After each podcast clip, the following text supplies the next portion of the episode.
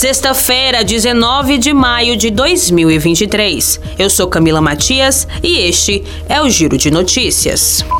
A Secretaria Nacional do Consumidor, vinculada ao Ministério da Justiça e Segurança Pública, vai coordenar um mutirão nacional de fiscalização dos preços em postos de combustíveis. A operação, que contará com a participação de órgãos de defesa do consumidor, como os PROCONs, será realizada no dia 24 deste mês em todos os estados. O anúncio foi feito nesta quinta-feira em entrevista coletiva e tem o objetivo de fazer valer a decisão da Petrobras que reduziu nesta semana o preço dos combustíveis vendidos às distribuidoras.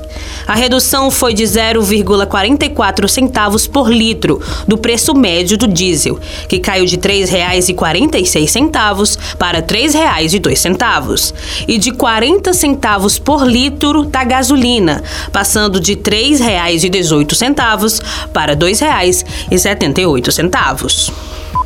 Com a instalação prevista para a próxima quinta-feira, dia 25, a CPMI dos atos antidemocráticos de 8 de janeiro já tem seus primeiros componentes.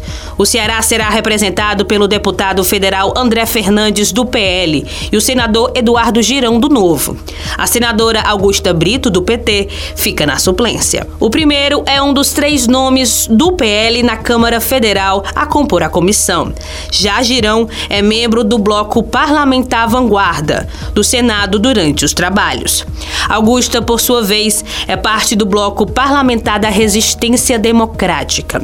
É na quinta também que o colegiado elege seu comando e relatoria, por ser autor do requerimento de abertura da Comissão Parlamentar Mista de Inquérito, Fernandes pleiteia a presidência.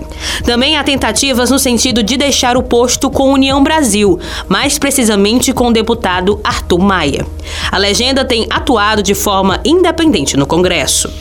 O governo vai lançar na próxima semana um cartão virtual para beneficiários do INSS com um clube de vantagens, em parceria com o Banco do Brasil e a Caixa Econômica Federal. De acordo com o Ministério da Previdência e o INSS, o meu INSS, que será lançado no dia 22 de maio, além de servir como comprovação do beneficiário do INSS, vai conceder descontos em cinemas, shows, academias, lojas, farmácias e telemedicina. Na Caixa, o clube de vantagem será restrito a correntistas.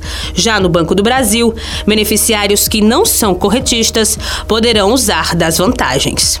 O presidente interino do INSS, Glauco André Fonseca, disse que novas parcerias com outros bancos e entes públicos e privados podem ser firmadas para entrar no meu INSS.